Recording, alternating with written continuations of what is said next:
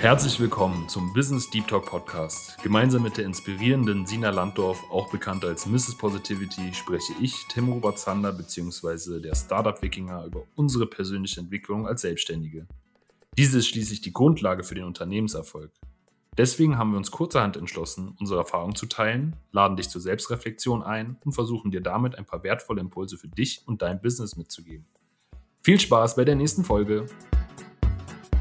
Hallo, liebe Sina. Ich heiße dich herzlich willkommen zu unserer sagenumschreibenden äh, Folge Nummer 5. Ähm, das war ganz schön äh, schwer, das äh, zu gebären, äh, zumindest das auszusprechen. Unglaublich. Äh, fünf Folgen haben wir schon. Ähm, nee, vier haben wir schon. Das ist die fünfte.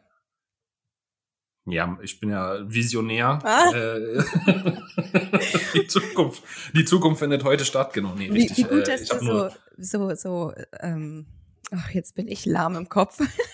so schnell im Kopf bist, wo ich lahm im Kopf bin. ähm, genau, also ich habe ja gerade hier für die äh, Zuhörer und Zuhörerinnen, äh, für euch nochmal die, die Hintergrundinformation.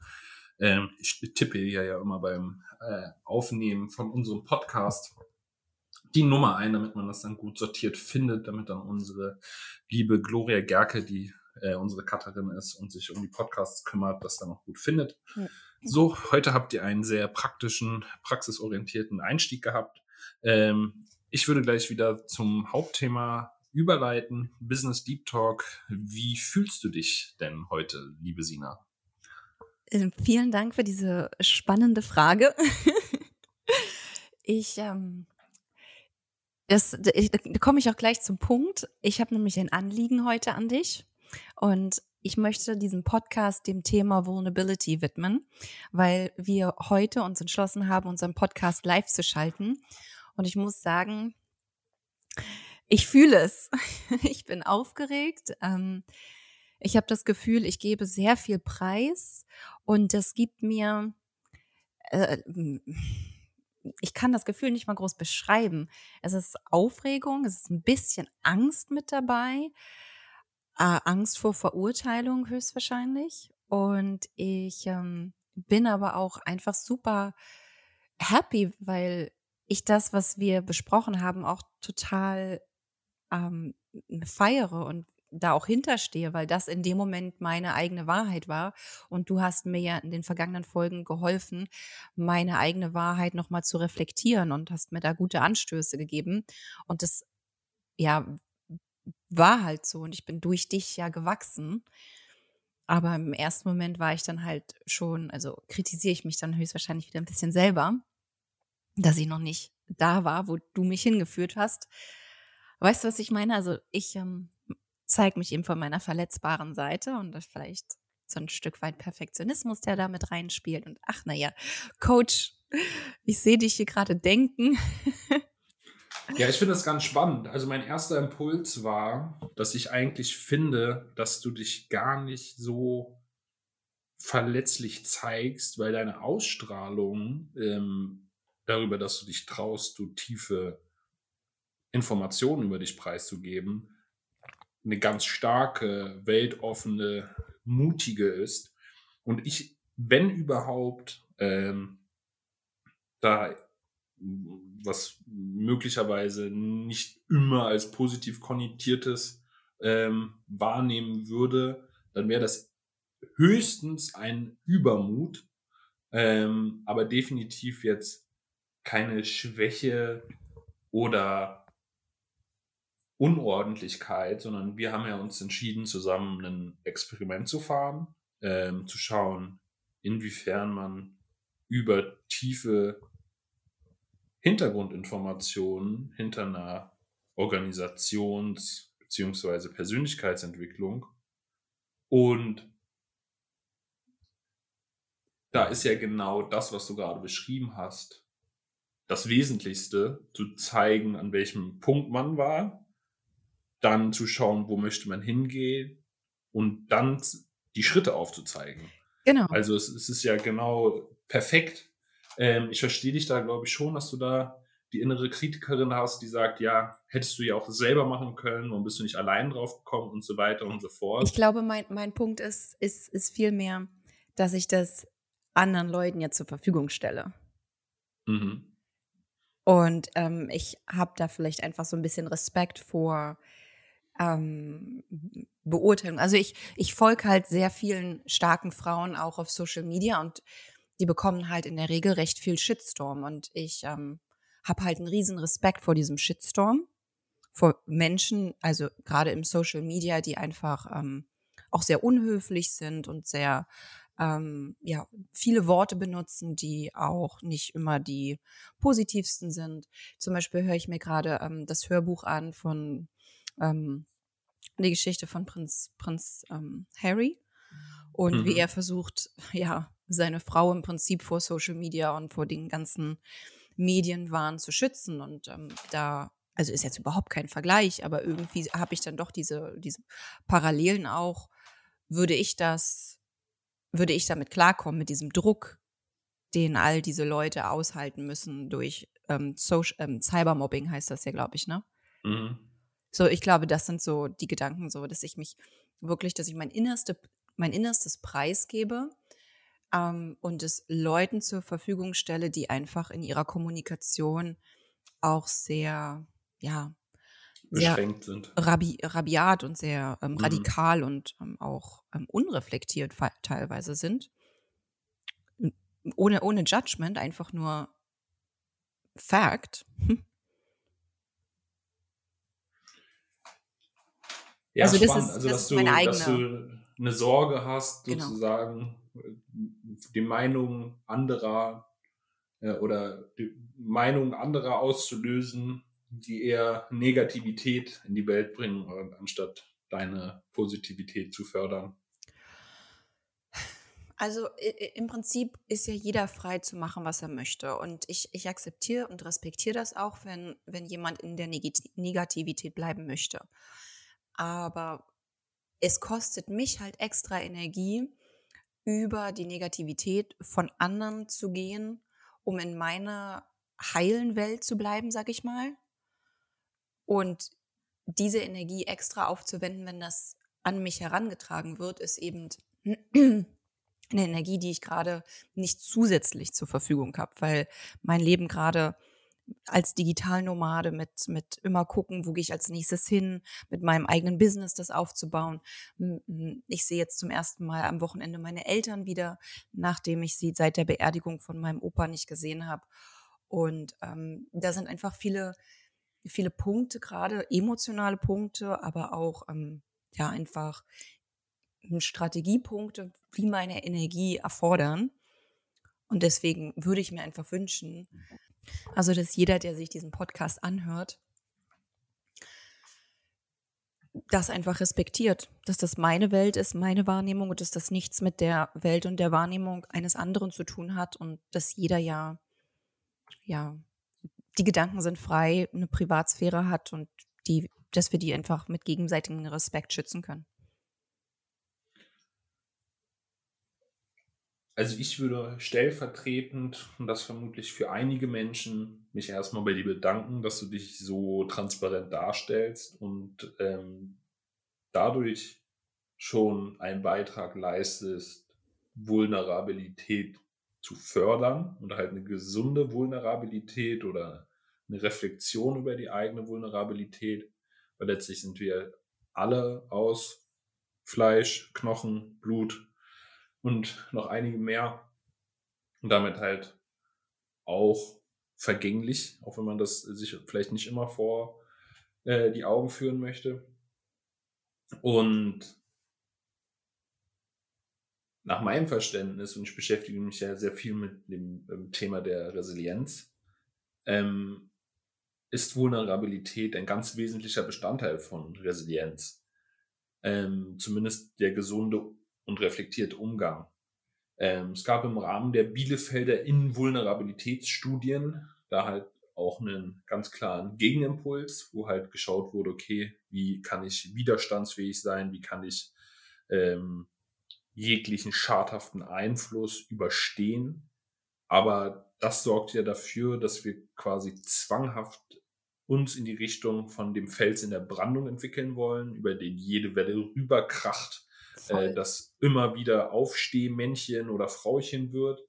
Und das sind ja nicht, nach meinem Verständnis, die Schritte, die naheliegend sind, um eine nachhaltige gesellschaftliche Entwicklung zu erreichen, sondern es ist ja offensichtlich so, dass viele Probleme unter Teppiche gekehrt werden.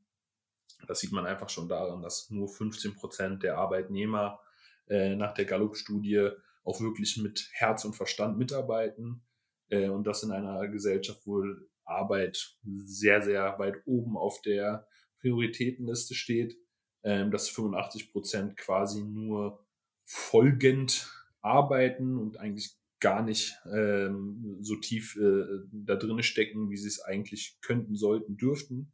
Und sogar 15 Prozent der Arbeitnehmer sind halt innerlich gekündigt. Und wenn man einfach mal darüber sprechen würde, was stört denn, was könnte man besser machen, wie würdest du dich denn besser fühlen, ähm, was kann ich dafür tun, äh, was können wir gemeinsam dafür tun, dann würden wir in einer ganz anderen Arbeitswelt leben und da die Arbeitswelt halt so tief verankert ist mit ganz, ganz vielen anderen Prozessen, ähm, denke ich, dass wir damit einen ganz, ganz großen gesellschaftlichen Schritt machen könnten. Wir aber alle irgendwo verhärtet, versteift, verkrampft sind und uns halt nicht mehr die Hände reichen, sondern nur noch die Fäuste aus der Angst heraus ähm, mhm. enttäuscht zu werden, wenn man jemand anderem vertraut. Und ich da ist Vulnerabilität, glaube ich, genau diese offene Hand, die man reichen darf, um jemand anderen zu finden, der genauso hilfsbedürftig ist wie man selber. Ja, ich, ich fand es ganz spannend, was du gerade gesagt hast mit dem, wir sind verkrampft. Das hat, mhm. das hat bei mir sofort meine Synapsen wieder gefeuert. Und was ich gerade super interessant fand, war der Punkt mit dem Verkrampftsein. Weil ich kenne das aus, aus meinem Arbeitsalltag, dass mein Nacken ganz doll verkrampft ist und ich auch ganz oft die klassischen Verspannungs-Nackenschmerzen habe oder dann bin ich angespannt, mache eine falsche Bewegung und holla die Waldfee sind das Schmerzen. Eieiei. Also das ist, das ist so krass und ich kenne so viele Leute, die Nacken- und ähm, Verspannungsprobleme haben. Und das ist meiner Erfahrung nach wirklich genau, was du sagst. Wir spannen uns so sehr in unserem Arbeitsalltag an. Und das ist das, was ich eben gerade aktiv auch wirklich versuche, diese, alles mit, mit, mit einer Lockerheit und mit einer Gelassenheit zu machen. Deswegen habe ich auch dieses Training mit dir und dieses Coaching mit dir angefangen, eben um diese Resilienz zu stärken, dass ich locker sein kann. Und auch jetzt mit dieser, mit dieser ähm, Podcast-Situation, wo ich sage, okay, wir gehen jetzt live und wir, steuern das aus, wieder in die Atmung zu kommen, zu sagen, ich habe Vertrauen, das wird alles gut, ich mache hier was Richtiges, so nach dem inneren Instinkt auch. Ich, ich habe nicht das Gefühl, ich mache gerade was Falsches, sondern mein, mein innerer Instinkt sagt mir, das was Gutes, was wir hier machen, so wie du es auch gesagt hast. Vielleicht tragen wir was Gutes für die, für die Gesellschaft bei, kann ja sein. Und ja, wenn ich da eben mit den ersten Schritt machen darf, dann, dann mache ich das eben sehr gern. Und ich versuche das, indem ich trotzdem locker bleibe. Also auch wenn ich so eine innere Anspannung merke jetzt gerade durch, durch diese kleine Angst der Offenbarung, versuche ich trotzdem, mich auf meinen Körper zu konzentrieren. Und ich mache ja parallel ein Meditationstraining beim Coach Sabala. Und das spielt auch sehr schön mit rein, weil durch die Meditation lerne ich ja auch gerade sehr stark bei mir zu sein, mich zu centern. Und das ist eine ganz süße Geschichte. Vielleicht darf ich dir mal ganz kurz erzählen von einem sechsjährigen Jungen, der so krass Zen mit sich ist, der so eine, weiß ich nicht, spirituelle Verknüpfung hat in, in, in meiner Betrachtung. Der hat einfach ganz random zu mir gesagt, so in der Küche, Sine, you gotta center your heart. So ein sechsjähriger Junge. Guckt mich an, völlig ernst. Und ich so, how? Und er guckt mich dann wieder an und sagt, easy. You just have to be warm and cozy. Und ich so, that's right. Wirklich, mir ist, mir ist so oft kalt. Ich, ich fühle mich so oft irgendwo unangenehm. So dieses, dieses Gefühl, so richtig, dass es, dass, es, dass es mir angenehm gut geht, ist ein Gefühl, was ich gar nicht so häufig kenne.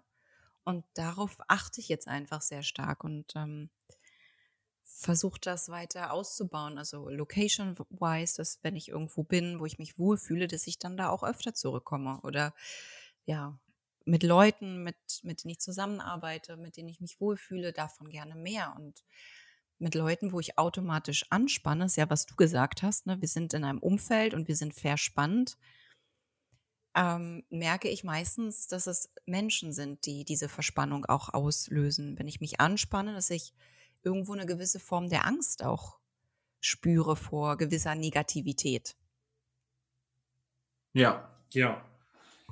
Also als kleinen Impuls oder als äh, Anreicherung oder Bereicherung des Themas ist es ja so, dass ähm, dieses Muskelanspannen ja auch wirklich eine Schutzfunktion sein kann. Also bevor man äh, einen Schlag, einen Impuls ähm, bekommt, ist es sehr sinnvoll und ich bin ja ähm, seit einigen Jahren Boxtrainer, äh, die gewisse Körperpartie anzuspannen, einfach nur damit die Muskeln ähm, die Kraft absorbieren oder besser absorbieren können und äh, der Körper stabiler gehalten wird. Es ist aber so, wenn man das übersteuert ähm, und total verkrampft boxt, dass man dann relativ schnell Misserfolge einfahren wird, weil es geht ja darum, äh, fly like a butterfly, sting like a bee und das sind beides sehr äh, äh, schnelle und flinke äh, Lebewesen und ähm, da haben Krämpfe nicht wirklich äh, was verloren und, und entsprechend ähm, ist das halt auch beim Boxen halt sehr, sehr abträglich von der Leistung. Ähm, ich hatte das auch viel ähm, in der Entwicklung von mir als Boxer, dass ich das auch abtrainieren musste. Ich komme selber aus dem Kraftsport, wo man halt auch bewusst die Muskeln eine maximale Kontraktion bringt, um dort halt ähm, Wachstum zu erreichen. Und beim Boxen geht es ja nicht darum, mit großen Armen aus dem Training zu gehen, sondern halt als guter Boxer. Und ähm, da war es dann unheimlich wichtig, halt zu schauen, nicht immer mit maximaler Kraft ranzugehen, Energie äh, zu managen, Ressourcen zu managen, ähm, akzentuiert zu arbeiten und halt ähm, dementsprechend an den richtigen Punkten dann schon auch mal anzuspannen, viel Kraft reinzubringen, aber nicht ununterbrochen. Was eigentlich auch wieder ein schönes Bild für unsere Wettbewerbs- oder Leistungsgesellschaft ist, wo man halt auch probiert, immer am Limit zu arbeiten, obwohl es oft auch manche oder ich fast sogar behaupten, meistens besser geht, wenn man halt einfach nur die richtige Dosis probiert zu treffen und dann dementsprechend handelt und es nicht darum geht, immer jeden Tag 100% geben zu müssen. Ähm, weil was passiert denn, wenn 50% schon ausreichend wäre? Ab 75% wird schädlich und ab 100% verbrenne ich ohne erkennbaren Mehrwert meine eigenen Ressourcen übermäßig. Und ähm, das ist, glaube ich, ein ganz, ganz spannendes Thema. Ja, voll. Das ist auch Teil meines Kommunikationstrainings im, im Bereich Social Skills. Das ist, ähm, ich nenne es immer so ganz gerne situative Intelligenz. Zu wissen, wie gerade die Energie sich aufbauscht und wie man sie wieder deeskalieren kann. Um sie in einem gesunden und ähm, effizienten und effektiven Limit oder Maß in der Berufswelt einzusetzen. Genau, wir wollen ja auch Spannung haben. Ja, genau. Also wir wollen ja auch Spannung genau. aufbauen, wir wollen ein spannendes Leben haben. Es darf nur nicht überfordernd zu viel Spannung sein, genau. dass man sich dann verspannt, weil man dann einmal über das Ziel hinausgeschossen ist und dann ähm, genau nachhaltig davon negativ beeinflusst ist. Ich würde jetzt aber gerne nochmal eintauchen in die Gefühlswelt die hinter deinem Auftrag steht. Und du hattest gesagt, dein Auftrag ist, dass wir den Podcast der Vulnerabilität widmen. Und der Auftrag von dem jungen Sechsjährigen ähm, würde ich so übersetzen, dass es ja das Ziel war, quasi dir eine warme, schützende Decke überzuziehen. Welches Gefühl löst denn bei dir das Wort Vulnerabilität aus oder dich vulnerabel zu zeigen?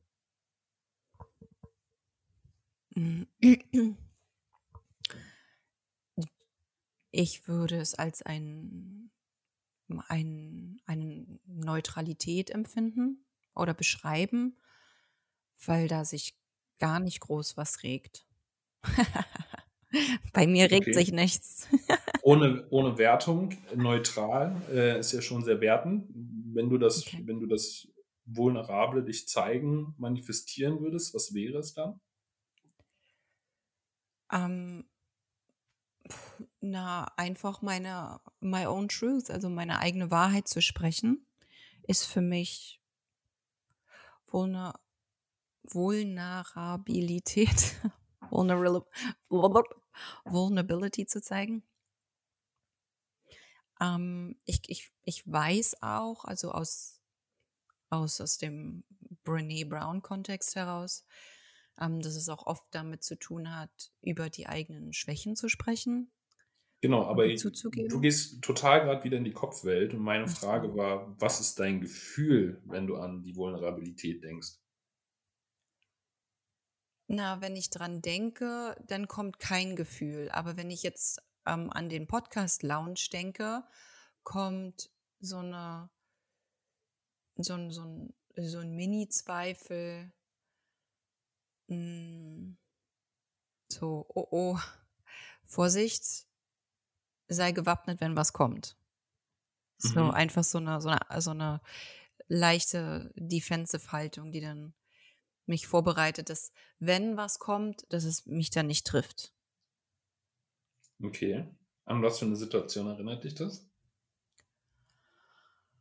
Ähm, ach, ich glaube einfach, so aus der, aus der Kindheit heraus, so Schule, ich da so ein bisschen was von mir gezeigt habe, dass ich dann dafür oft auch ausgelacht wurde. Mhm. Oder eiskalt stehen gelassen wurdest vielleicht sogar? Ja, nicht nur das, ich wurde auch ähm, angespuckt oder, oder beschimpft oder was weiß ich. Also Kinder sind ja Grausam. Manchmal schon, ja. Wie hast du dich da gefühlt? Ach, ich fand es zum größten Teil einfach nur ekelhaft. Ich glaube, Ekel. Ist Ekel das Gefühl? Ja, Ekel ist, ist so ein. Ah, ja, ich, eine Freundin von mir, die ist so lustig, die sagt immer, da ich direkt ein bisschen Kotze im Mund. also, das ist wirklich, das Gefühl ist Ekel, weil es ist, das trifft so, es ist, äh, so, so böse zu sein oder, oder gemein zu sein, ist einfach, also da fühle ich, ich meine, ich war auch schon in meinem Leben böse und ich war auch schon gemein und ich habe auch das ausprobiert, wie es ist, zu anderen böse zu sein. Ein Psychologen, Freund von mir, der hat mir auch erzählt, das ist ein ganz normales psychologisches Verhalten, dass Kinder ja ähm, sich immer einen nächstschwächeren suchen, um dort zu wenden, also ihre, ihren Shit abzulassen. So wie Eltern ja auch oft an ihren Kindern ihren Shit auslassen. Ja, und ähm, das fand ich einfach noch nie gut und ich habe das selber erfahren und ich habe mich da dann auch reflektiert, ehrlich gesagt. Das war sehr cool. Ich hatte in der Grundschule eine sehr tolle Lehrerin und die kam tatsächlich zu mir nach Hause, als ich klein war und hat hat das Elterngespräch halt geführt und mir dann an einem bestimmten Punkt einfach in die Augen geschaut und hat gesagt, Sina, bist du stolz darauf, was du hier gerade abziehst? Und sie, ich glaube, sie hat bei mir die Selbstreflexion aktiviert, weil ich saß dann da, ich habe mich so geschämt und von dem Moment habe ich mich einfach entschlossen, das war so der Auslöser, ich habe mich entschlossen, wirklich ganz aktiv, ich möchte jetzt einfach nur noch nett zu Menschen sein. Ich möchte das nicht, weil ich mir nicht mehr dann in die Augen gucken konnte. Ich habe mich für mein Verhalten geschämt. So, das war in der ersten Klasse. Das weiß ich noch. Ich war im Kindergarten Loser, das war nicht so lustig. Im Kindergarten waren die Kinder doch oft ganz gemein zu mir. So wollten nicht mit mir spielen und haben mich gehänselt. Naja, egal. Jedenfalls kam ich dann in die Schule und ich habe da auch gesagt, so, nee, das will ich jetzt nicht nochmal. neue Location, neue Klasse. Ich kannte fast keine Leute. Und jetzt kann ich mich hier neu präsentieren. Das weiß ich noch. Und dann, ähm, dann war ich gemein. Und dann war das nicht schön, gemein zu sein. Wirklich nicht. Also kann ich nur so sagen. Es, ist, es macht einen selber kaputt, gemein zu sein. Das ist meine Erfahrung, meine persönliche Erfahrung. Und ich hatte damals einfach, das hat mich, ich habe mich selber vor mir selbst geekelt. Deswegen habe ich dieses Gefühl mit Ekel, wenn andere mhm. Leute gemein sind. Mhm. Und dann tun sie mir eigentlich mehr Leid. Das ist ja auch, wir merken bei der letzten Folge hatten wir das ja auch schon mal, dass es meistens bei den Aufträgen nach außen auch einen Auftrag nach innen gibt und die Frage hinter der Frage. ähm, also du hast dich vor dir selber geekelt, als du so ja. in dieser Situation warst. Ja, definitiv. Das war, kann ich nicht anders sagen. Es war mir sehr peinlich. Mhm. Du lehnst aber auch diese Verkrampfungsschutzreaktion dann an, ins Negative oder ins Unsoziale zu gehen. Und bist quasi schon rational in diesem Muster ja drin, aber emotional noch gefangen. Ja, vielleicht, ja.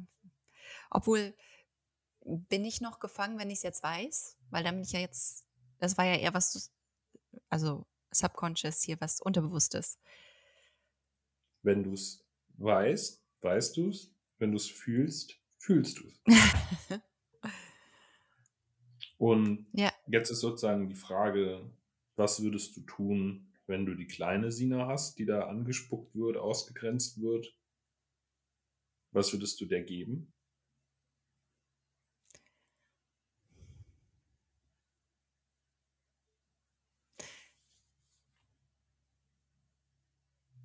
Ähm, meine Hand und den Dreck mit ihr zusammen wegmachen. Und ähm, ja, den Dreck als erstes wegmachen, dass hm? sie wieder gut aussieht. Nee, einfach, das ist, ja, das ist ja wirklich Rotze an der Jacke. Boah, es ist hm. so ekelhaft. Sorry, also ich habe schon immer eine, eine krasse Rotzephobie. Ich weiß noch, als ich, als ich in Asien war, in China, oh mein Gott, ich habe so oft würgen müssen, weil, weil, also die holen da wirklich das unterste Unkraut hoch und rotzen das einfach in die Öffentlichkeit. Und das war für mich ganz schön hart. okay, aber da steht eine, ein kleines Mädchen vor dir, die da angespuckt wurde und du würdest als erstes ihr die Spucke wegmachen. Hättest du ja. noch auf der emotionalen Ebene etwas für sie? Ja, klar. Also, also erstmal in dem Moment physisch helfen ist auch wichtig. Das hätte ich auch gebraucht. Ähm, aber ich glaube, auf der emotionalen Ebene ist, ist ist mehr so, ich hatte mich halt dann damals geschämt, angerotzt zu werden. Und ich glaube, diese emotionale Stärke, das auszuhalten und diese, diesen, dieses Gefühl der Scham in dem Moment zu nehmen, das Opfer gewesen zu sein, so die, die ja, das, ich, ich glaube, ich hätte da einfach eine starke Persönlichkeit gebraucht, die in dem Moment einfach für mich da ist und mir mit meiner, mit, mit dieser physischen Situation hilft. Okay, was heißt helfen?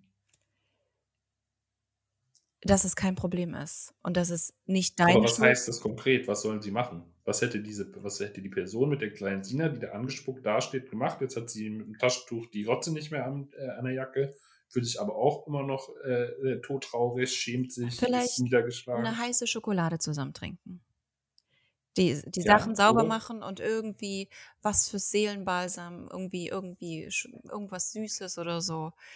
Irgendwas, was Menschenglück, also was, was die kleine Kriegst du sie in den Arm genommen? Ähm, das hätte die kleine Sina gar nicht so gebraucht. Mhm. Sondern einfach nur, dass es nicht deine Schuld ist, so dass das ohne Worte auszustrahlen. Mhm. Eine Geborgenheit. Ja, so dass, dass, dass das nichts mit dir zu tun hat, als, als wäre nichts gewesen, weil es ist völlig egal. Es ist irrelevant, was andere Leute machen. Es ist nicht wichtig. Also quasi die warme Decke, unter der man verletzlich sein darf. Genau. Genau. Ja, einfach so diesen, diesen Raum geben und dem Ganzen die, die, die Gewichtung nehmen. Fühlst du das, was wir gerade gemacht haben? Yes, I do. Cool. Vielen Dank dafür. Cool. Genau, nochmal zusammenfassend für die Zuhörer und Zuhörerinnen. Ähm, wenn Traumata entstehen, ist es oft so, dass sich unsere linke und die rechte Gehirnhälfte quasi desynchronisieren, also dass halt Ratio und Emotion auseinandergehen. Und ähm, gerade im Kindesalter ist Mobbing natürlich etwas sehr Verheerendes, ähm, wo aber auch die Betroffenen halt oft die Schuld bei sich selber suchen, um halt Abwehrmechanismen aufzubauen. Die entsprechenden Abwehrmechanismen sind aber oft auch Teil des sich bildenden Teufelskreises. Ähm, und quasi durch diese, in Anführungsstrichen, Zurückführung an diesen Moment konnten wir einen kleinen Teil des Traumatas ähm, behandeln, indem man halt nicht mehr in dieser Gefühlsebene gesperrt ist, blockiert ist, wo man davon ausgeht, wenn man sich vulnerabel zeigt, muss man sofort mit Gegenangriffen rechnen und daher Abwehrmaßnahmen einleiten. Und das Spannende ist, dass die liebe Sina Koffer gepackt im Ausland, schnappt sich äh, einen jungen Resilienzberater, macht mit ihm einen Podcast, um über ihre tiefgründige Persönlichkeitsentwicklung zu sprechen und hat immer noch Angst vom sich vulnerabel zeigen. Ähm, ich finde, das ist ein wunderbares Beispiel, was sicherlich einigen Menschen Kraft, Hoffnung mitgeben kann, ähm, weil das vielen so geht. Auch ich äh, ähm, bin sehr, sehr aktiv auf Social Media und äh, habe da durchaus hin und wieder meine Bedenken. Ähm, und das finde ich dann sehr schön, dass wenn man dann merkt, wenn man sich dem stellt, in die Selbstliebe es schafft, ähm, dass es dann stärkend ist. Und ähm, das wird sicherlich auch noch ein Prozess sein. Aber ich glaube, wir haben gerade einen großen Meilenstein geschafft. Oder was denkst du, liebe Sina? Ja, ich finde es ganz nice, wie du es zusammengefasst hast. Das ähm, tut mir gerade gut zu hören. Das ähm, ermutigt mich und es fühlt sich an wie eine Kommunikationsstrategie für Empowerment. Sehr schön. Dann würde ich damit abschließen. Bedanke mich für diese tolle äh, Aufnahme, die sich wieder magischerweise perfekt gefügt hat. Und äh, freue mich, wenn ihr beim nächsten Mal wieder dabei seid. Ciao. Und ich sage Horido. Schön, dass du bis zum Ende zugehört hast. Sei gerne beim nächsten Mal auch wieder dabei. Und wenn du dich in der Zwischenzeit austauschen willst, findest du uns auf LinkedIn.